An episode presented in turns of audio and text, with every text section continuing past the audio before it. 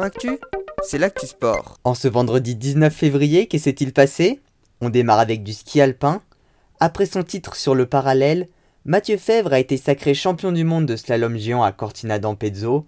Il s'est imposé devant l'italien Luca Alibrandini et l'autrichien Marco Schwartz. Pourtant, c'est Alexis Pinturo qui avait réalisé le meilleur temps sur la première manche, mais il a fauté quelques portes après le départ de la deuxième manche, l'obligeant à devoir s'arrêter.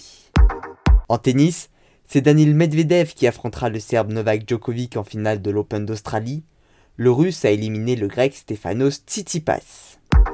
On passe au cyclisme avec la première étape du Tour des Alpes-Maritimes et du Var.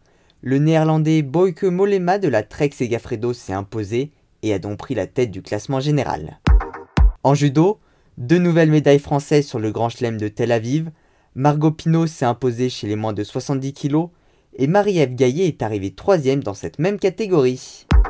En waterpolo, l'équipe de France s'est malheureusement inclinée au tir au but contre la Grèce en quart de finale du tournoi de qualification olympique et ne se rendra donc pas à Tokyo cet été. En badminton, la France s'est imposée 3-2 contre la Russie en demi-finale des championnats d'Europe par équipe mixte et jouera donc sa toute première finale de son histoire, soit face au Danemark, soit face à l'Allemagne.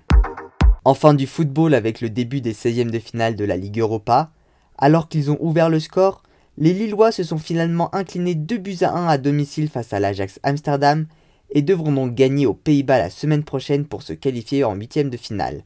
Parmi les autres résultats, victoire de Tottenham face aux Autrichiens de Wolfsberger, de Manchester United contre la Real Sociedad, du Football Club de Grenade contre Naples et des Suisses de Berne contre Leverkusen. En revanche, match nul entre le Leinster et Slavia Prague ainsi qu'entre l'AC Milan et l'Étoile Rouge de Belgrade. Voilà pour les actualités du jour, à demain dans Sport Actif.